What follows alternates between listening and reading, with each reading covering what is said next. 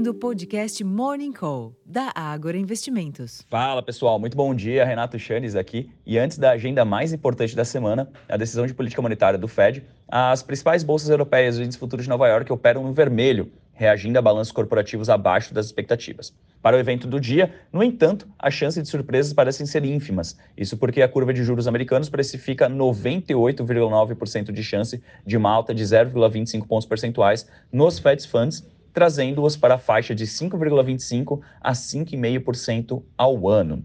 A dúvida parece ser mais ligada aos próximos passos do Fed após o 11º aumento de juros desde março de 2022. Para além das bolsas, o dólar se enfraquece ante outras moedas principais, os contratos futuros do petróleo operam em baixa moderada, após o API apontar aumento nos estoques de petróleo bruto nos Estados Unidos, enquanto que os preços futuros de minério de ferro tiveram alta de 1,76% na madrugada lá em Dalian.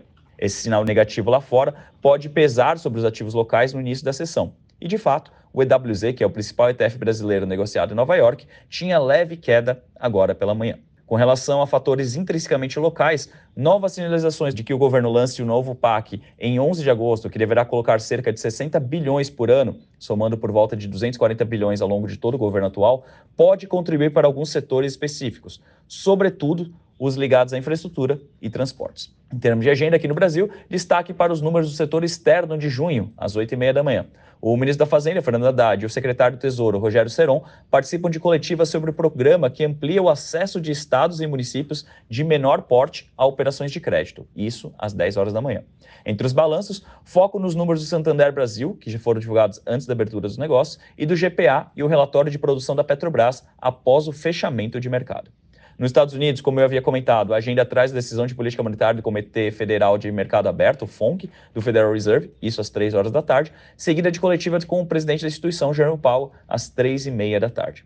Saem também as permissões para novas obras, 9 horas da manhã, vendas de moradias novas, 11 horas da manhã, e estoques de petróleo pelo Departamento de Energia, isso às 11 e meia da manhã. No geral, tudo vai rodar em torno do FONC às 3 horas da tarde. Até lá, acho muito difícil que o mercado assuma uma trajetória mais delineada. Depois disso, aí sim, podemos ter uma inversão do rumo dos negócios. Eu vou ficando por aqui, desejando a todos um excelente dia, uma ótima sessão e até a próxima, pessoal. Tchau, tchau.